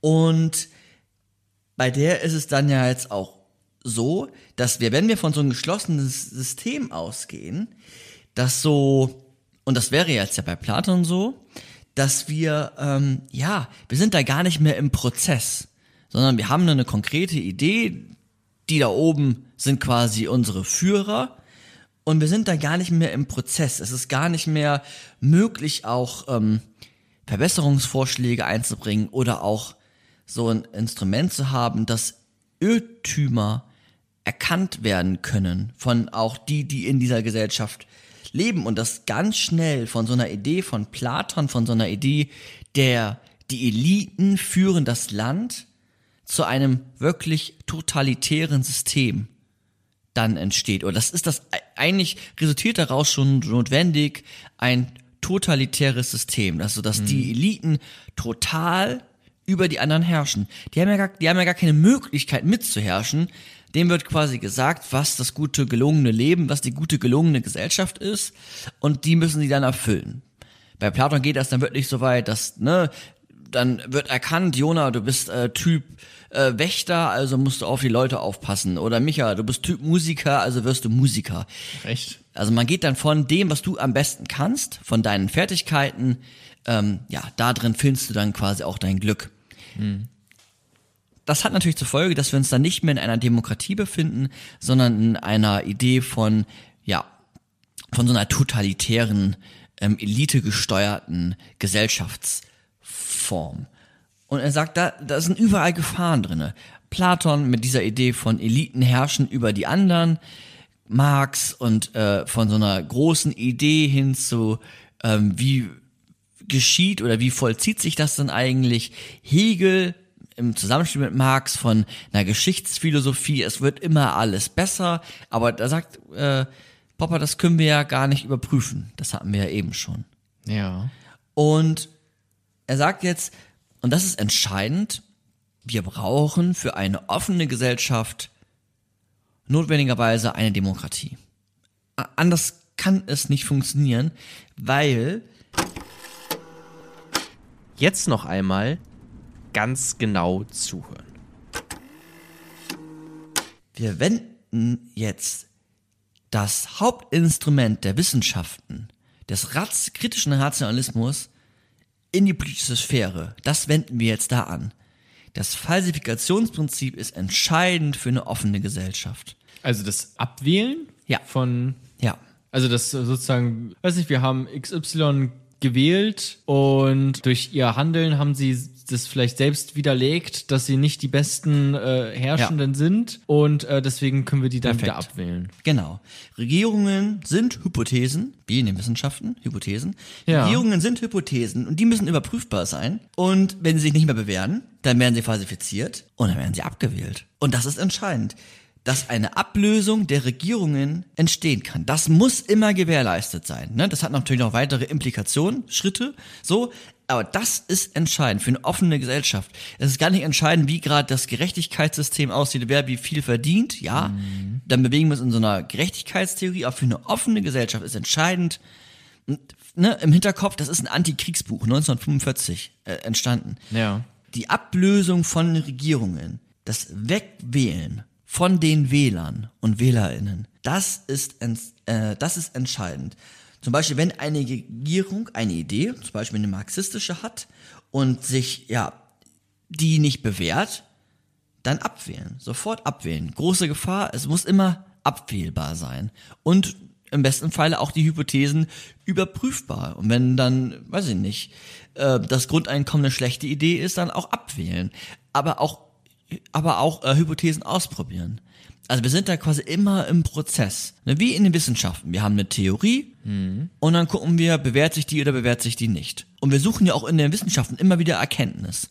Und auch Politik sollte ein Ort der Erkenntnissuche sein. Wir haben mal hier eine Theorie, wir haben mal hier eine Theorie, ob es jetzt äh, ne, einmal die Regierung oder Gesetze. Und da ist es immer entscheidend, dieses Falsifikationsprinzip anzuwenden. Und das ist auch schon der Kern von seiner Idee einer offenen Gesellschaft. Und ein Satz noch dazu und dann vielleicht deine Gedanken. Er sagt, nicht wie bei Marx oder bei Hegel, dass große Ideen, die Menschen motivieren und auch auf Kosten anderer Menschen quasi ähm, entstehen müssen, ne? wie bei der Schießerei ist, ja, es sterben vielleicht acht Jugendliche, aber dadurch geht's doch dann 10.000 Jugendlichen danach besser? Sagt er nein. Lass diese großen Ideen sterben. Lass diese großen... Ist das ein Zitat? ja, das kommt jetzt. Lasst große Ideen sterben? Nein, das hier anders. Lasst, gro aber lasst große Ideen sterben. Lasst diese großen Denker sterben. Und lasst uns das in so einer überprüfbaren Haltung quasi dem entgegenzuwirken. Also, dass wir sagen, lasst Ideen sterben und nicht Menschen. Das ist das Zitat. Oh, lasst Ideen, schöner. lasst Ideen sterben. Ne, diese Ideen von Ja. einer Geschichtsphilosophie, alles wird immer besser. Ähm, und nicht die Menschen. Ne, wir, diese großen Ideen, Weil ich da einfach ein Menschenleben, was ja, unfassbar wichtig ist, ne? Ja. Ähm, das ist ja das, das Höchste von dem, was man hat, ist ja das eigene Leben, rü- überstelle über eine Hypothe äh, über eine- über eine Hypothese, wo ich möglicherweise sage am Ende, ja, hat sich nicht bewährt.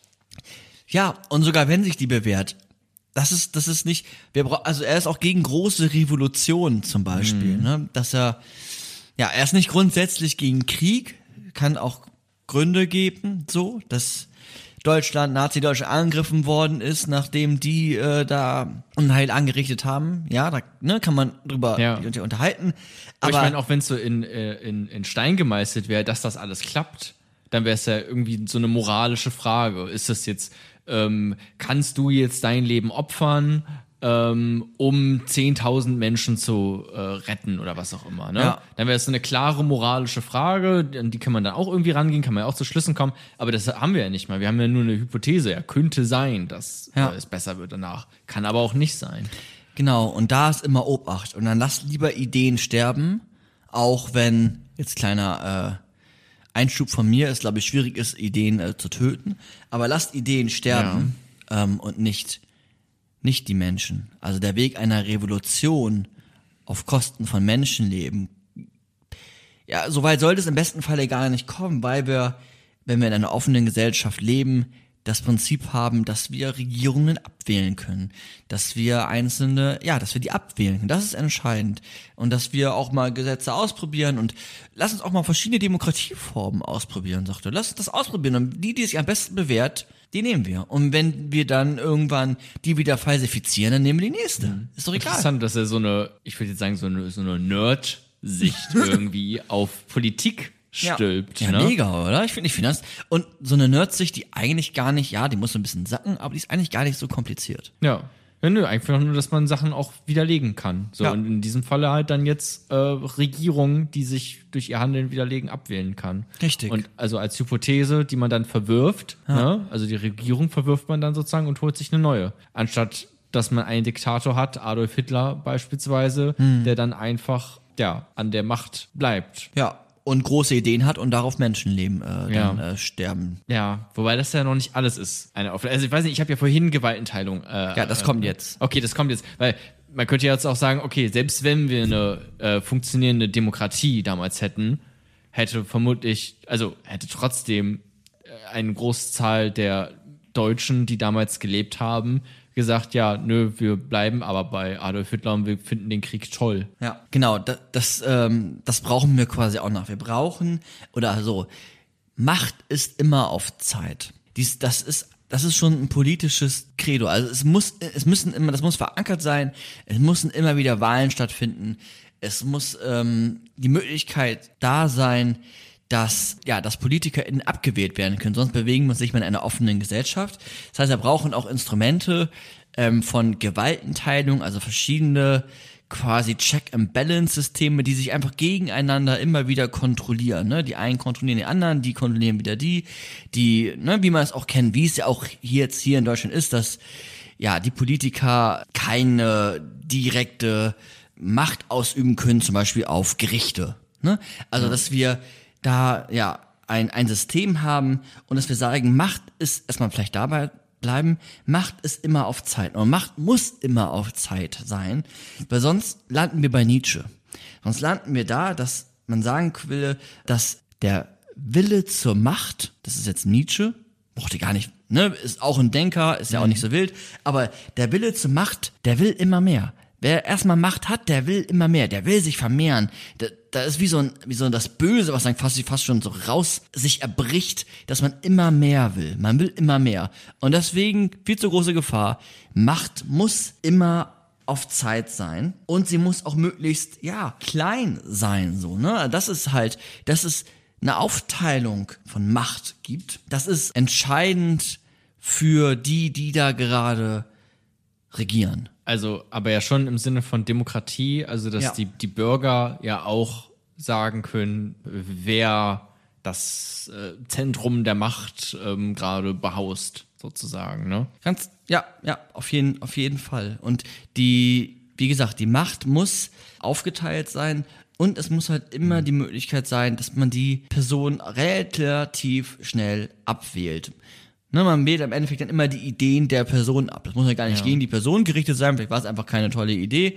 Und ja, man wählt, die Möglichkeit muss immer da sein. Ne? Ich habe nur gerade dran gedacht, weil es ja auch, wenn man das kritisieren will, gibt's ja auch immer so, okay, Demokratien sind doch einfach teilweise wohl sehr langsam, ne? Vielleicht ja auch wegen sowas wie Gewaltenteilung, alles wird überprüft, dann wieder verworfen und so. Man kann jetzt nicht einfach sagen, gut, äh, Klimawandel, wir haben hier ein Riesenproblem, also ja, machen wir jetzt bestimmte Dinge, die dieses Problem lösen, sofort, ähm, ohne weiter groß drüber nachzudenken und das äh, von anderen ähm, Gewalten sozusagen nochmal ähm, ja, revidieren zu lassen. Ja, genau.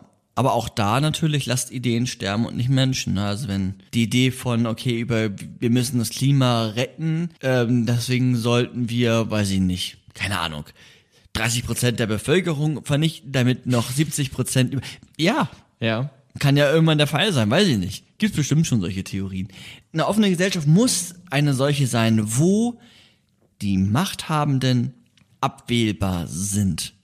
ja. Das muss gegeben sein. Da, dafür brauchen wir genau diese Gewaltenteilung, die Aufteilung von Macht, dass Macht immer auf Zeit ist, dass wir ähm, richtig informiert werden als äh, dann die demokratische Masse, dass ähm, eine ja eine Fehlbarkeit auch zur Gesellschaftsfindung dazugehört, dass wir quasi immer auf den Weg sind und nicht hin zu der ganz großen Idee und dann der großen Revolution, sondern dass wir im Kleinen uns ähm, bewegen und dann auch mal Rückschläge erleiden und dann auch mal wieder ähm, etwas finden, wo wir sagen, das ist eine ganz gute Idee, die wir jetzt auch erstmal dann, ähm, solange sie sich nicht falsifiziert, nach der, ja, dass die, die sich bewährt, so. ja. Ähm, und dann gehört dazu natürlich auch, dass man Ideen mal ausprobiert, solange die überprüfbar sind. Und man sagt, okay, jetzt, weiß ich nicht, Grundeinkommen oder direkte Demokratie oder was Karl Popper ganz spannend fand, so eine zwei, so ein Zwei-Parteien-System, damit man eine Überschaubarkeit hat, so ein bisschen wie in Amerika. Na, also man hat so zwei große Parteien und die haben immer verschiedene Gesetze und dann kann man das irgendwie ganz gut überprüfen ähm, und ähm, falsifizieren. Das ist ja eigentlich entscheidende, nicht überprüfen, sondern falsifizieren. Ja. Und dass man ja offen für, für Fehler ist, offen für, für Reformen und dass kein Stillstand entsteht.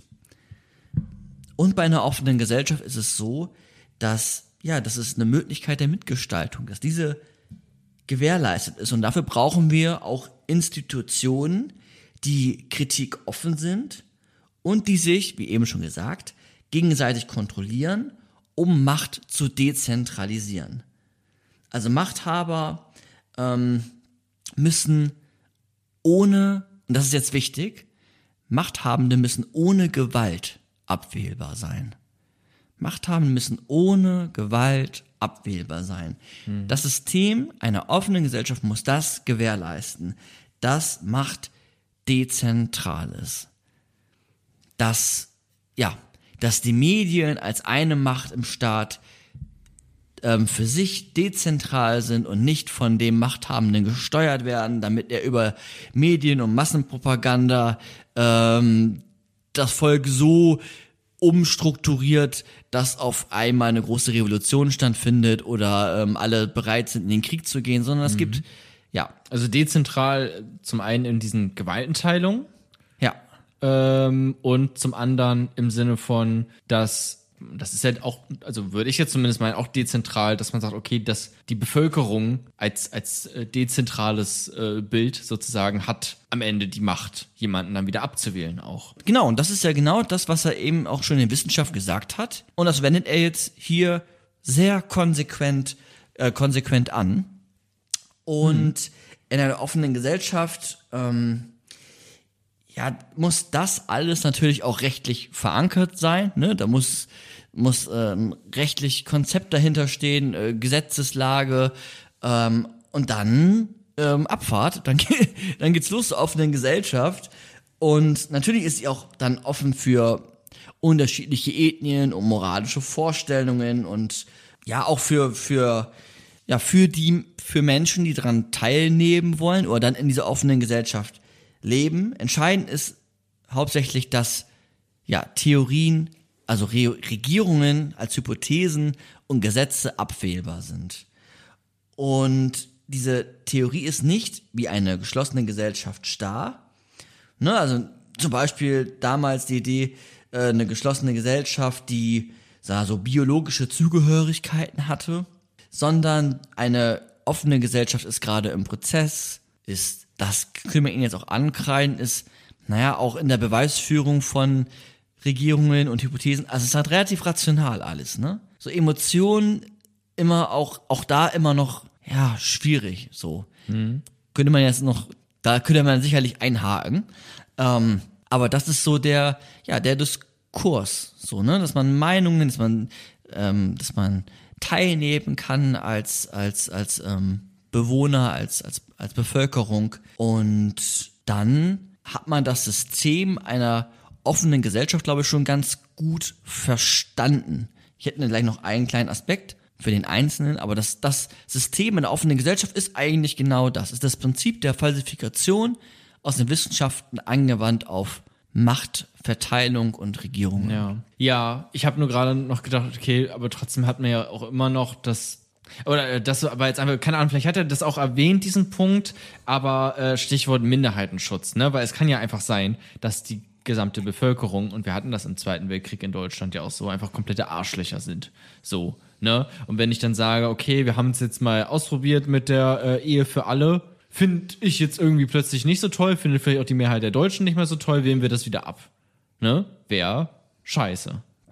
Ja. Und das weiß ich jetzt nicht, kenne ich mich jetzt auch nicht gut genug aus, aber könnte ich mir vorstellen, dass es auch in Deutschland einfach nicht so einfach mehr äh, funktioniert, das jetzt einfach so abzuwählen. Könnte ich mir zumindest vorstellen. Also du kannst ja eigentlich nicht, also zumindest hoffentlich relativ schwierig, marginalisierten Gruppen, äh, zum Teil marginalisiert zumindest, äh, einfach wieder Rechte zu entziehen. Ne? Ähm, aber das klingt gerade so, als wäre das in seiner offenen Gesellschaft auch irgendwie möglich. Aber ich weiß jetzt nicht, was er noch gesagt hat zu, ähm, Ja. wie weit die Gewaltenteilung da Ja, fortschreitet. greife ich gleich auf. Zunächst einmal ist ja seine Idee, dass ja die offene Gesellschaft und ihre Feinde muss man wirklich als ein Antikriegsbuch verstehen, um Antitotalitär ja auch. Genau, das so, ist ne? nicht- Also, ja, genau, so das, ich- das ist ja auch super. Okay, dieser Ja. Punkt, wir äh, betrachten das alles durch so eine wissenschaftliche Sicht. Regierungen als Hypothesen, die man widerlegen kann. Finde ich cool. Ja. Ja. Ist auch ein toller Punkt. Ja, und, und das ist im Endeffekt der Kern des Buches, dass man, dass er sagt, Ja. ey, so eine Idee von Nazireich, das darf nicht nochmal passieren. Oder eine Sowjetunion, da, das darf nicht nochmal passieren, was da passiert ist. Weil auch Macht nicht dezentral, sondern Ja, und weil sehr konzentriert. ja, für große Ideen auch äh, große Mengen an Menschen gestorben sind. ja. Das, das ist es im Endeffekt ja im Kern so, ne? Das war zentral. Also, wie schaffe ich ein Instrument, dass Adolf Hitler nie wieder, dass eine Person wie Adolf Hitler wieder an die Macht kommt? Und dann hätten wir, ne, also wenn Adolf Hitler zum Beispiel, ne, oder Stalin sagt er auch, wenn die an der Macht sind, dann leben wir eher in einer, in einer geschlossenen Gesellschaft, aber wir wollen ja gerade das Gegenteil, nämlich eine offene Gesellschaft. Ja. Und dann hast du gesagt, naja, was machen wir jetzt mit, mit so Minderheiten, Minderheitenschutz, ne? Ja, weil ich mir halt auch vorstellen könnte, Ja. ne, also es ist ja auch einfach äh, geschichtlich nachvollzogen, dass einfach ein Großteil der Deutschen, die meisten, einfach auch krasse Antisemiten waren. Also auch, dass die vermutlich in der, wenn es eine Demokratie geblieben wäre, ähm, die vielleicht auch Adolf Hitler weiterhin an der Macht äh, gelassen hätten, sozusagen. Diese Hypothese nicht widerlegt hätten. Ja. Genau, wenn euch das nochmal mehr interessiert, auch das, was Jonah gerade gesagt hat. Ich bin ja jetzt auch kein Experte, ne, ne, aber, Aber man könnte sich ja die Hannah Arendt Folge von uns anhören. Da habe ich ja auch das auch schon mal geantwortet. Also ne, da, da beschaff, befassen wir uns ja auch ausführlich äh, mit dem Zweiten Weltkrieg. Natürlich ist seine, seine Idee der offenen Gesellschaft nicht notwendig eine Gerechtigkeitstheorie, aber er hat eine, trotzdem eine, eine Antwort, kann ich ja trotzdem mitgeben, was den Minderheitenschutz angeht. Er sagt nämlich auch, naja, in so einer offenen Gesellschaft brauchen wir auch mindestens die, ja, brauchen wir Tugenden, brauchen wir positive äh, Charaktereigenschaften bei uns Menschen. Sonst kann das ja auch nicht so richtig laufen. Und er sagt, es ist eine wichtige Tugend in einer offenen Gesellschaft ist auch die Tugend der Toleranz. Der Toler die Toleranz bei uns jeden Einzelnen ist total wichtig. Toleranz, also von äh, tolerare, ertragen, aushalten, äh, ist auch sich gegenseitig in einer offenen Gesellschaft verzeihen zu können. Einmal das, also ne, wenn ein, ein Gesetz nicht so, ja, wenn das falsifiziert wurde, dass man, ja, dass man sich auch gegenseitig verzeihen kann, dass auch PolitikerInnen Fehler machen können, dass wir, ne, dass man Okay, also Grundeinkommen zum Beispiel wurde eingeführt, genau, hat sich nicht bewährt, hat Genau. nicht so geklappt, ja, wurde deswegen wieder abgewählt. Ja. Heißt jetzt aber nicht gleich, dass, ne, dass man die jetzt nie wieder wählen kann, Genau. sondern nur diese Idee Genau. äh, scheinbar zu diesem Zeitpunkt nicht so funktioniert hat. Genau, richtig. Und bei der Toleranz, jetzt hole ich so ein, hole jetzt nicht groß aus, aber zum Beispiel sagt äh, Sartre, ist auch äh, ein Philosoph, den wir hier schon öfter erwähnt haben, Existenzphilosoph, na, ein- Mensch, der sich äh, schlaue Gedanken gemacht hat, sagt, äh, Toleranz ist die, er sagt, die Hölle, das sind die anderen. Klingt kom- kompliziert, aber die anderen quasi, dass ähm, die anderen uns einschränken. Und dass der andere oder die Toleranz ist dann dafür da, dass wir trotz der Ablehnung der anderen in dem Moment sie anerkennen und sie respektieren. Das entscheidet, das ist entscheidend für Toleranz. Also wir haben quasi eine Ablehnung gegenüber denen, aber wir erkennen ihn trotzdem an. Eine Person, Jona fährt gerade Bahn und eine Person ist da voll am Schmatzen und hört irgendwie laut äh, ein Fußballspiel, dann findet Jonah den vielleicht gerade total doof, aber er toleriert ihn trotzdem als Menschen, haut ihn jetzt nicht eine über nicht oder wird beleidigend sofort, sondern vielleicht geht er in den Austausch, geht ins Gespräch und wenn der andere auch tolerant ist, dann findet man vielleicht eine Lösung und im Ja. Zweifel sagt Jona auch, okay, ne, ich toleriere das jetzt, aber Toleranz hat auch immer etwas mit, mit Ablehnung zu tun in dem Ja. Moment. Ist keine Akzeptanz notwendig, ne? Erstmal eine, eine Tolerieren. Und bei der Toleranz ist es dann ja so, dass die Ablehnung, ja, die ist entscheidend und dass wir trotz dessen, ja, die Person respektieren und da spielt auch so ein Begriff wie, wie wertschätzen mit. Ne? Also ich schätze den Menschen als Mensch, als Individuum wert. Der hat einen gewissen Wert. Du würdest ihn jetzt nicht einfach erschießen, weil er total laut in der Bahn ähm, oder würdest ihn grundlos beleidigen, weil er in der Bahn zu laut Fußball hört. So, ne? Ja. Ne, und der, der könnte ja auch das Gleiche denken. Oh, der, der Typ neben mir, der regt mich voll auf. Hier ist doch eigentlich, alle gucken gerade Fußball, ist deutsche Weltmeisterschaft und der sitzt da und will irgendwie lernen. Was ist das denn für ein Spießer? Aber auch der toleriert dich. So. Ja. Das heißt, die Grenzen der anderen achten. Und diese, die Toleranz ist die erste und auch eine, eine wichtige Stufe, um so eine Offenheit, um so eine offene Gesellschaft in der leben zu können, ne? dass wir die Perspektiven der anderen auch anerkennen. Jetzt wird so ein bisschen, jetzt gehen wir zum Individuum zurück. Ne? Also Toleranz als, als Grundhaltung anderen Menschen gegenüber zu stehen. Ne? Dass ich, wenn ich tolerant bin, dann erkenne ich den anderen an, auch wenn mir nicht alles von dem gefällt.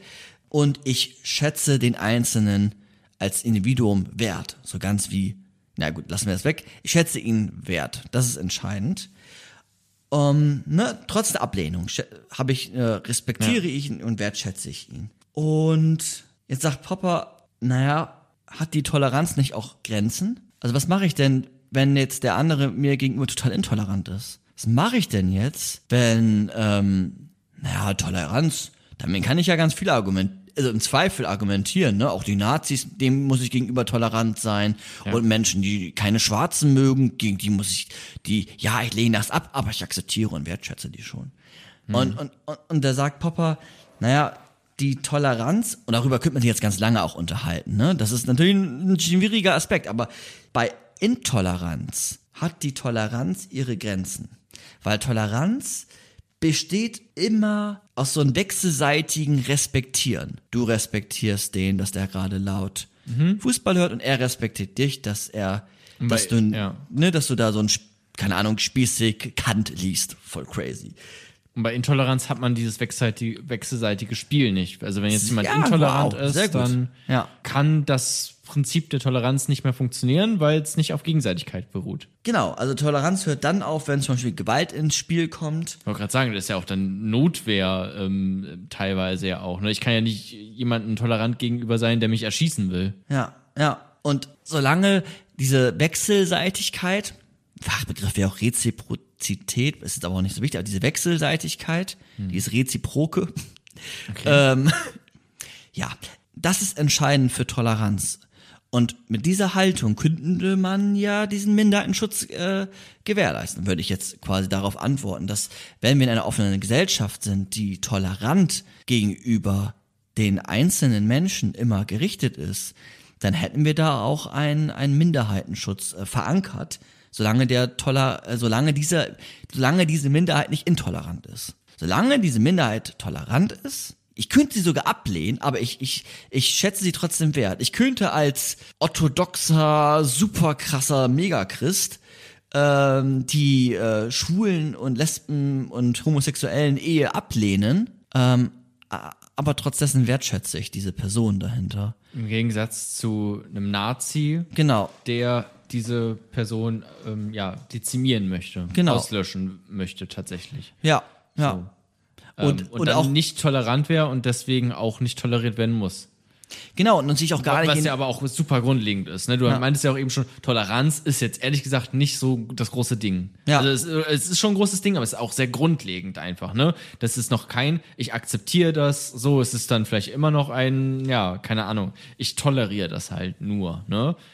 Ähm, aber halt die, die Grundlage dessen, dann wie so eine offene Gesellschaft aussehen kann. Oder, oder das ist einfach so ein, so ein Wert, den er dann noch mit reingesetzt hat, Toleranz. Ja, to er sagt, Toleranz ist auch wichtig, um in einer offenen Gesellschaft voranzukommen, weil wir sind uns nicht immer einer Meinung. Ne? Und manchmal lehne ich auch die Meinung des anderen ab, aber dann trotzdem, wenn wir uns da, wenn wir uns die Toleranz bewahren, dann haben wir die Möglichkeit zu, zu diskutieren, ganz rational.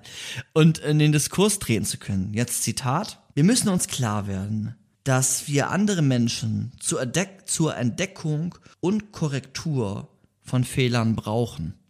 Ne, politisches System, Entdecken von Fehlern, falsifizieren. Wir müssen uns klar werden, dass wir andere Menschen zur Entdeckung und Korrektur von Fehlern brauchen und sie uns. Insbesondere auch Menschen mit anderen Ideen, einer anderen, die mit einer anderen Atmosphäre aufgewachsen sind. Auch das führt zur Toleranz. Also wir, ne, wir müssen aushalten können, dass, dass Menschen auch unterschiedlich groß werden, dass sie aus unterschiedlichen ähm, Lebensbereichen und Milieus vielleicht auch kommen, wie man immer das auch nennen will. Aber dann, solange nicht eine Intoleranz herrscht, die auch auszuhalten. Ich muss auch als Individuum in einer demokratischen, ähm, in einem demokratischen System aushalten, wenn Corona-Leugner auf die Straße gehen. Ich muss das aushalten können, solange die nicht intolerant werden. Sagen Sie mir nicht die Maske äh, runterreißen. Ja. Für ihn sind De Debatten wichtig, ne? Wie in der Wissenschaft. Wir müssen im Diskurs, wir müssen argumentieren und wir müssen uns dann ähm, ja am besten Fall durch rationale, gute Überlegungen ähm, einer Theorie äh, uns erschließen. Und er sagt, das ist auch im Politischen so. Und da gehört auch zu, andere Meinungen auszuhalten. Und da gehört es auch zu, dass man, wenn man nicht der Meinung ist, dass äh, gendergerechte Sprache wichtig ist, dass man das trotzdem toleriert, dass man das vielleicht erstmal ablehnt. Wir lehnen das jetzt nicht ab, aber dass man das erstmal ablehnt, wenn man das ablehnt, dass man trotzdem den anderen wertschätzt, dass man den anderen auch ähm, ja. bereit ist zuzuhören, dass man in den Diskurs geht und dann guckt, gucken wir mal, was rauskommt und das, was rauskommt, das sofort, okay, falsifizieren, falsifizieren, Angriff, Angriff, Angriff und wenn das nicht klappt, dann neue Idee. Und wenn Gendern, äh, äh, äh, weiß nicht, wenn das jetzt, keine Ahnung, die Idee von Gendern jetzt gut funktioniert und wir merken, okay, dadurch kommen mehr äh, Frauen in Führungspositionen in, in großen Unternehmen. So, es gibt tatsächlich äh, Studien, habe ich mal gehört, dass ähm, Kinder oder halt auch äh, Mädchen sich eher zutrauen, bestimmte Berufe, wenn man ja. sagt, okay,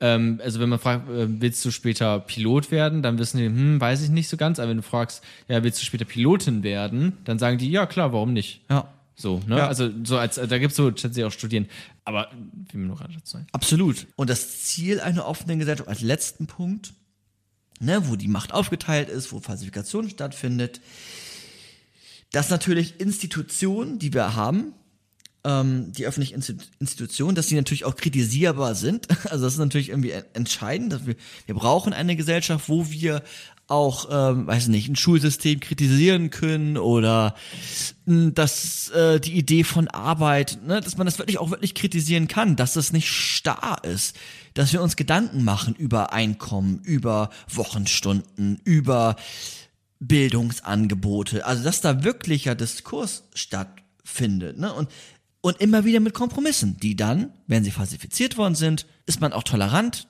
der vorherigen Idee gegenüber, aber verschiebt sie dann auch zur Seite und nimmt die nächste. Und das hat dann im besten Falle zur Folge, dass ähm, ja, dass wir nicht äh, dahin gelangen, dass Feinde kommen und ähm, mit so einer schönen einer großen Partei und die Menschen dann in der Gesellschaft unterdrücken und dann im Zweifel nur mehr Armut und Leid schaffen. Also sozusagen, wenn man nochmal zurückgeht zu diesem wissenschaftlichen, was wir im zweiten Kapitel hatten, die einfach sagen, hier, unsere Regierung als eine Hypothese ist bewiesen. Und das wollen wir ja nicht mehr, ne? Wir wollen ja nichts mehr beweisen, wir wollen Sachen immer falsifizieren. Dass man, ja. ne? Und dann ist wieder dieses Abwählen, dieses Spiel mit dem Abwählen. Genau. Der Fall. Aber das wäre sozusagen dieses, ich suche gerade diese Äquivalente zwischen der Theorien, äh, äh wissenschaftlichen Part, den er gemacht hat, und diesen politischen Part. Ja. Und da wäre ja so eine Diktatur dann quasi das eine, bewie eine in Anführungszeichen bewiesene Hypothese, die genau. aber ja so gar nicht existieren kann. Ja. Und auch nochmal, um noch so zwei Äquivalente zu schaffen, und dann sind wir auch äh, durch für heute. So. Ja. Eine Theorie oder eine Gesellschaftsform muss eine solche sein, die möglichst wenig Annahmen und Bedingungen mit sich bringt. Also keine großen Ideen, sondern eine, eine kleine so. Und dann kann man die auch überprüfen. Also die müssen überprüfbar sein. Gesetze, Regierungen, Ideen von den Regierungen, die müssen überprüfbar sein. Wenn jetzt die Regierung die Idee hat, äh, wir schaffen jetzt äh, Gerechtigkeit, Punkt, so, haben vielleicht gar keinen Weg davon gezeichnet, dann ist das, ist das nicht überprüfbar. Also da können wir nichts wählen, so. Und wenn die dann irgendwas äh, dann Wenn die sagen konkret be- bedingungsloses Grundeinkommen, das könnte ich überprüfen. Genau, das Wenn könnt das ihr dann überprüfen und dann, wird. wenn dafür der Zweck klar ist, ganz genau. Und er sagt auch, und das hatte ich eben schon mal gesagt, Theorien sollten ja so konstruiert sein, solche Konstrukte sein, die überschaubar sind, möglichst, wie gesagt, wenige Annahmen mit sich bringen. Und deswegen empfiehlt er auch ein Zwei-Parteien-System, weil das überschaubar wäre. Und weil dann Falsifikation, weil geringere Komplexität möglicher oder einfacher für den Einzelnen möglich wäre. Deswegen empfiehlt oder kann er, sagt er, ist doch so eine Idee von einer Zweien-Partei, ist doch eigentlich ideal, so. Die kann dann wieder Ideen und diesen zu falsifizieren, aber so haben wir zumindest eine Überschaubarkeit, so wie wir aber auch bei Theorien eine Überschaubarkeit brauchen, weil sonst, wenn die Theorie eine ganz, ganz, oder wenn es ganz, ganz viele Theorien gibt zu einem Thema, dann wissen wir gar nicht mehr, was wir jetzt irgendwie wollen und was wir sollen und was wir erkennen müssen, sondern Überschaubarkeit schaffen. Das auch nochmal als Brücke quasi von der Wissenschaftsidee oder Logik der Forschung hin zu der Idee einer offenen Gesellschaft und ihre Feinde als Anti-Kriegsbuch und ähm, ja, ich glaube, dass man dieses Prinzip oder auch diese Denkweise sicherlich auch gegenwärtig 2022 gut anwenden kann und sich damit ähm, ja mal schaut, was einem Papa heute noch sagen könnte. Ja. Finde ich interessant. Also er hat aber, also ich meine, er hat jetzt nicht Demokratie erfunden, ne? Er hat, er er hat noch mal was dazu beigetragen, sozusagen, vom Genau. Prinzip dieser offenen Gesellschaft und wie man darauf blickt und vor allem dieses wissenschaftliche Prinzip darauf anzuwenden. Genau, und in Großbritannien wurde das vielerlei umgesetzt und aus zumindest meiner Erinnerung jetzt hat er deswegen da auch sein, ist er zum Sir geschlagen worden. Ah, okay. In Deutschland in den Demokratietheorien an der Universität wird das nicht so viel gelernt, Karl Popper. Wenn es jetzt speziell um Demokratietheorien geht. Okay. Aber in Großbritannien müssen wir vielleicht nochmal prüfen, das, was ich gerade sage, aber ich bin mir da fast sicher, in Großbritannien ist das schon, ähm, ist, ist er da ganz anders aufgestellt. Wie gesagt, er ist auch in London gestorben, er wurde da zum Sir gewählt. Ja, krass, aber nee, ist doch, aber fand ich schön. Also ich vor allem dieser, dieser Schlag von Wissenschaft, wo man ja auch immer denkt, äh, sehr trocken und langweilig vielleicht erstmal, dann rüberzuziehen auf sowas wie Politik, etwas, was einen ja ganz konkret beeinflusst und, und, und, und, beschäftigt, ähm, im Alltag ja vielleicht Ja. auch sogar, fand ich sehr interessant. Ja, das heißt, wenn man dich jetzt nochmal fragt, was sind so die Grundprinzipien einer offenen Gesellschaft, dann, ja, könnte man sagen, ey, das ist, das Wichtigste ist, dass wir den Bums hier wieder abwählen können. Ja, also Das ist das Stichwort Allerwichtigste. Falsifikation. Ja. Das, das ist das Allerwichtigste. Also Widerlegung und das übertragen Ja. auf Ja. Regierungen. Ja, das ist gar nicht so entscheidend, ob wir jetzt da ein bisschen mehr gerechtig oder was auch immer. Du hast ja vorhin auch ganz, ganz viel genannt. Aber das Entscheidende ist, dass damit nicht wieder die Feinde kommen und, und wir in einer geschlossenen Gesellschaft landen, dass die Macht aufgeteilt ist und dass wir, und dann resultiert das daraus, ey, wir müssen die abwählen können. Und wir müssen offen sein für neue Ideen. Und lass uns doch mal, wie in den Wissenschaften, auch mal verrückt sein, lass uns Sachen ausprobieren und über, ja, dass es überschaubar bleibt für den Einzelnen und im besten Fall dann rational, kritisch auch in der Politik wirken zu können. Das ist Karl Popper. Ja. Ich habe da jetzt noch äh, tatsächlich noch ein paar Punkte, die ich dazu sagen könnte, aber wir haben ja noch unser zweites Format, der Aufnahmeschluss, in dem wir noch mal so ein bisschen dann über dieses Thema, was wir heute ähm, behandelt haben, verhandelt haben, wo wir da auch noch mal drüber ähm, philosophieren gemeinsam. Deswegen geht's da dann noch mal ein bisschen weiter. Aber für heute war's das dann Absolut. erstmal. Das ähm, war doch schön, war doch rund. Ich glaube, man hat wieder was mitgenommen. Auf jeden Fall wir, einfach was Neues auch. So, wieder eine neue Perspektive auf die Welt, die ich auch so vorher noch nicht hatte. Also tatsächlich, ne? Ich habe ja auch schon mal am Anfang gesagt, gut, Kai Popper mal gehört, das mit Falsifikation, das habe ich gehört, das wusste ich irgendwie, aber fand ich cool, tatsächlich dieses diese äh, Nerd-Sicht äh, anzuwenden auf Politik, Ja. fand ich eigentlich sehr sympathisch, tatsächlich. Genau, und die offene Gesellschaft dann wirklich auch gegen die, er sagt auch falschen Propheten. Ne? Marx, Hegel, Platon, das sind wie Propheten, aber nee, lass uns mal im Hier und Jetzt bleiben. Lass uns mal im Hier und Jetzt bleiben und lasst, ja, lasst Ideen sterben. Lasst diese großen Denker, Propheten, Ideen, die sie mitbringen, lasst die sterben und nicht die Menschen, die dafür dann ihr Leben gegeben Aber haben. meint ihr es nicht, warte mal, jetzt verstehe jetzt denke ich gerade nochmal drüber nach. Meint ihr, aber meint ihr es nicht vielleicht auch in diesem Sinne, ich kann eine Idee aufstellen, im Sinne einer Regierung ja auch, die Ideen mitbringt, aber die dann auch wieder sterben lassen? Ja, ja, klar. Ne? Das meint er so. Ah, ich habe okay. nur vorhin, ja, ja, das meint er. Weil ich so. war jetzt erstmal so, okay, wir brauchen keine großen Ideen mehr. Ach so, ja, ja, doch, das, das auch nicht. Ja, ja, klar. Kann mal ganz kurz der Einschub. Diese großen Ideen sind ja nicht überprüfbar.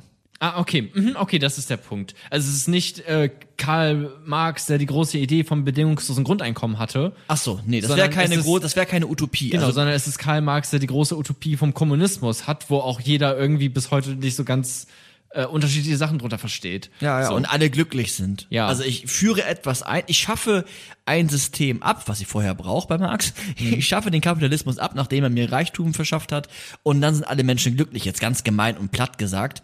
Sagt, da sagt Popper, Mhm. Das Gefahr. ist nicht überprüfbar. Das so, ist nicht, okay. ne? In diesem Sinne Ideen, so große Ideen sterben lassen, aber ja eigentlich auch im doppelten Sinne, dass man Ideen auch wieder verwerfen kann. Ja. Und neue äh, äh, anwählen, Ja. sozusagen. Und die dann wieder überprüfen kann. Ja, richtig. Richtig. Ja. Ja, coole Sache. Absolut. Cool, super. Äh, vielen lieben Dank, Micha, dass du dir ähm, wieder die Zeit investiert hast, äh, dich mit Kai Popper äh, zu beschäftigen.